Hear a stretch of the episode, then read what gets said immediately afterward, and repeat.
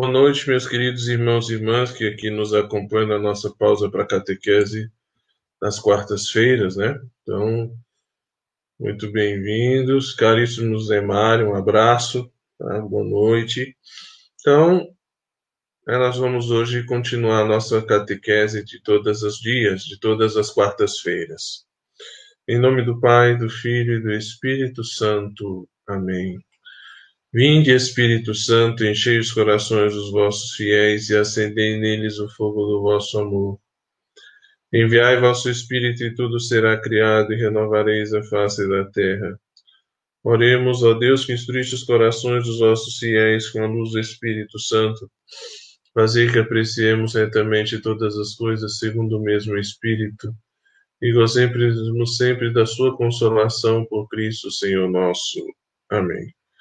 Glória ao Pai, ao Filho e ao Espírito Santo, como era no princípio, agora e sempre. Amém. São José, rogai por nós. Em nome do Pai, do Filho e do Espírito Santo. Amém. Bem, meus queridos irmãos e irmãs que nos acompanham todas as quartas-feiras na nossa catequese online, sejam bem-vindos. Tá? E vamos então, hoje nós vamos trabalhar um pouco as virtudes. Né? E aí eu queria começar com um texto da Sagrada Escritura, que não está no slide, mas queria que vocês escutassem, né? que é o texto das bem-aventuranças do Evangelho de São Mateus, o capítulo 5.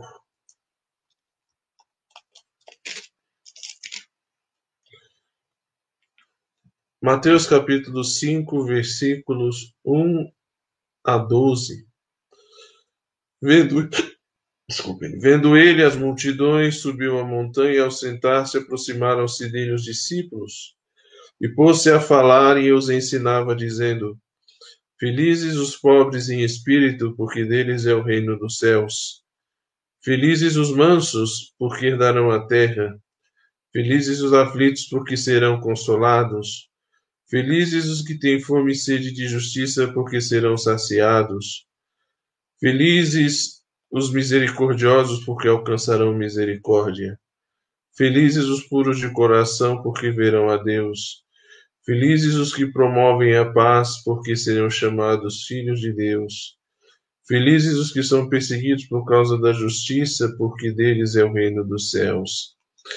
Felizes sois quando vos injuriarem, vos perseguirem, mentindo, disserem todo tipo de mal contra vós, por causa de mim.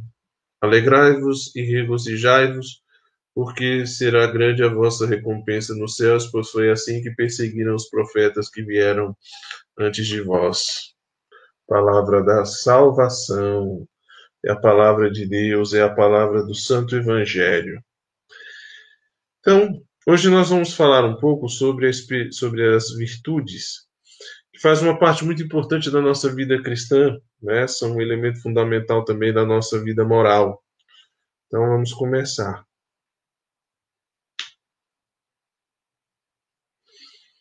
A virtude em geral e as virtudes morais. O que é virtude? Virtude é a disposição habitual da alma que nos move a praticar o bem e evitar o mal.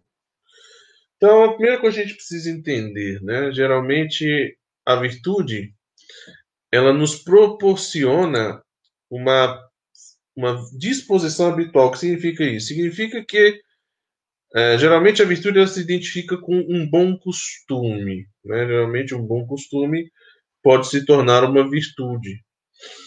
Quanto mais uma pessoa é virtuosa, mais facilidade ela tem em fazer o que é certo e evitar o que é errado. Por isso o cristão ele precisa adquirir as virtudes. Geralmente as virtudes podem ser adquiridas, né?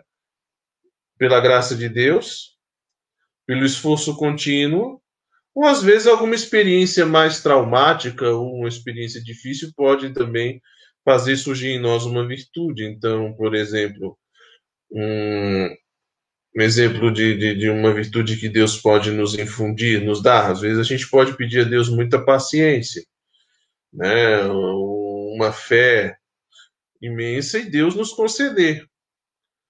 Algumas virtudes a gente adquire pelo exercício, por exemplo, a virtude da temperança, ela pode ser fruto de um exercício constante de, de, de, de me negar as coisas, né, de, um, de um esforço constante de renúncia que vai me educando de modo que eu aprendo, educo a minha vontade de tal maneira que se torna fácil dizer, é, viver no equilíbrio e, digamos assim, não me exceder nem para mais nem para menos nas coisas. E às vezes a gente é meio que forçado a experiência da virtude por uma experiência difícil ou traumática. Então, por exemplo, é comum acontecer né, de um homem, por exemplo, se tornar temperante abstêmio em relação ao álcool, quando, por exemplo, tem um diagnóstico de uma doença grave. Né, o cara foi lá no médico, fez um exame, descobriu que está com uma cirrose, e o médico disse: se você não parar de beber, você vai morrer. Aí, de repente, ali aquela a, força do impacto faz com que imediatamente a pessoa meio que já tome uma decisão radical na vida e diga, olha, cara, para não morrer, eu não vou beber. Né? Eu vou beber de forma moderada. Ele sai de um vício para uma situação de moderação. Então, geralmente, são essas três formas que a gente tem de adquirir virtudes. E a virtude, ela se opõe ao vício. Geralmente, o vício é um jeito fácil de fazer as coisas erradas. Né? Então, a dependência faz justamente com que eu tenha facilidade em fazer o mal e uma dificuldade imensa em fazer o bem. A virtude é o contrário. Né? Ela gera em mim essa disposição habitual, ou seja, cria um bom hábito de fazer o bem e evitar o mal, de modo que isso se torna, digamos assim, uma experiência mais ou menos fácil. Né?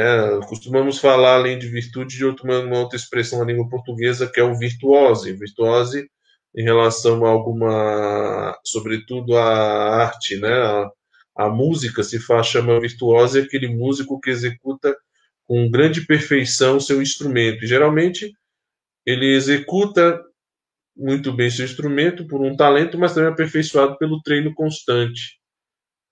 Ali treina, treina bastante, ele ensaia, ensaia, ensaia e aprende a executar o seu instrumento, o violão, o piano, o, o violino, com uma tal perfeição que até faz parecer fácil. Né? Você olha o cara tocando e parece até fácil demais.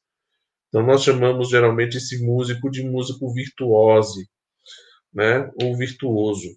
Uma pessoa virtuosa justamente uma pessoa que adquire essa disposição de fazer o bem. Então, o cristão, para a vida cristã, é muito importante que haja em nós esse esforço de adquirir as virtudes e evitar os vícios.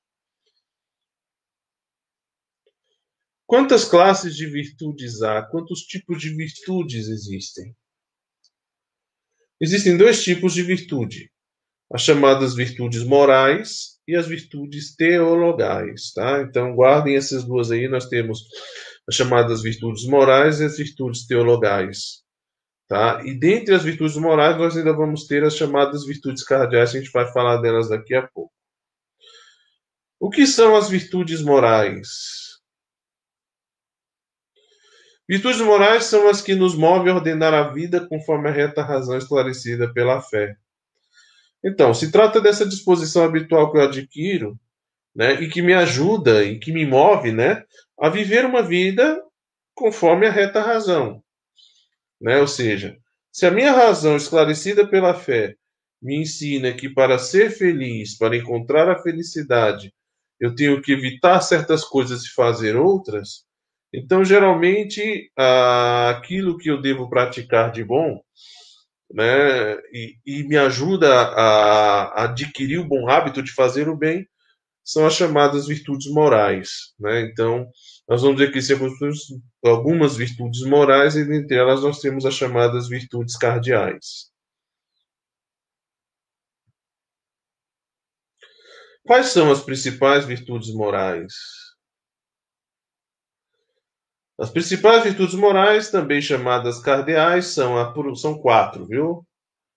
São a virtude da prudência, da justiça, da fortaleza e da temperança, tá? Prudência, justiça, fortaleza e temperança. Então, essas são as quatro virtudes morais que nos ajudam a ordenar nossa vida segundo a razão iluminada pela fé. Então, são quatro virtudes que nos ensinam a viver bem. Tá? Na primeira das virtudes, nós temos a prudência. O que é a prudência? A prudência é o conhecimento prático do que se deve fazer ou evitar em determinadas circunstâncias. Então, geralmente, a pessoa prudente é aquela que, ela, diante de uma circunstância, diante de uma situação concreta, ela para, ela reflete, né? e ela procura fazer as coisas da melhor forma possível, da forma mais correta, da forma mais, digamos assim, mais meritória, né? da forma que mais edifica, da forma que mais ajuda. Então, essa é uma pessoa prudente. Uma pessoa prudente é aquela pessoa que se preocupa em fazer as coisas bem feitas. E que, no caso, diante de cada situação, ela procura fazer um discernimento de como deve agir para, naquela situação, fazer o que é melhor, o que é correto, o que é mais justo. Essa é a pessoa prudente.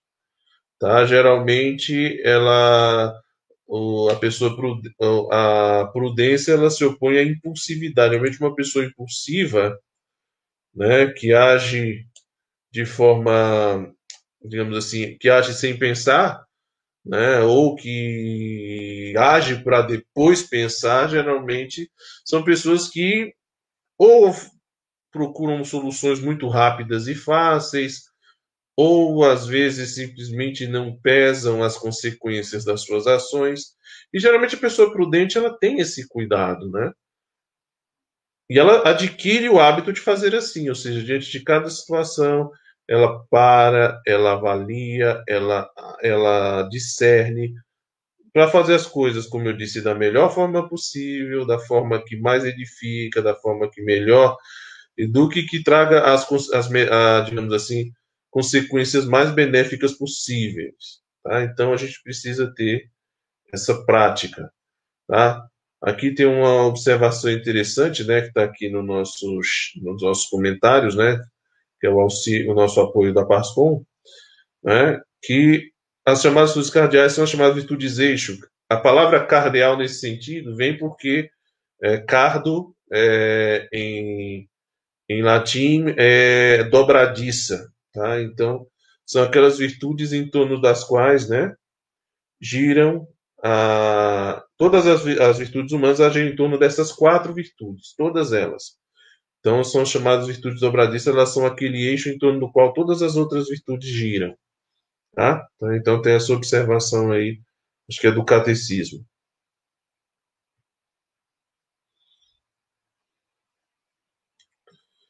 Justiça. O que é a justiça? A justiça, a segunda virtude cardeal, é a, é a virtude que nos inclina a dar a cada um o que lhe é devido. Então, uma pessoa justa é aquela pessoa que se preocupa em dar a cada um o que a cada um se deve. Tá? Geralmente, a, a, a justiça ela costuma ter sempre uma, ela precisa ter uma convivência muito harmônica com a caridade, tá? Porque a caridade, nós vamos falar da caridade um pouco mais para frente. Geralmente a caridade ela vai me, me convidar a ir um pouco além da justiça, dando às vezes ao outro coisas que talvez ele não mereça para o bem, claro, né? Então, às vezes é a questão da gratuidade. Né? Eu faço pelo outro não o que ele merece, mas faço pelo outro gratuitamente o que ele precisa.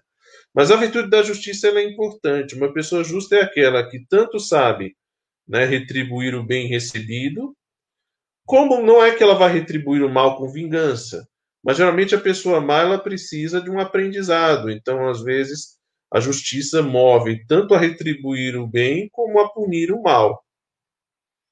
Então, uma pessoa justa, ela não costuma ser uma pessoa conivente com o mal.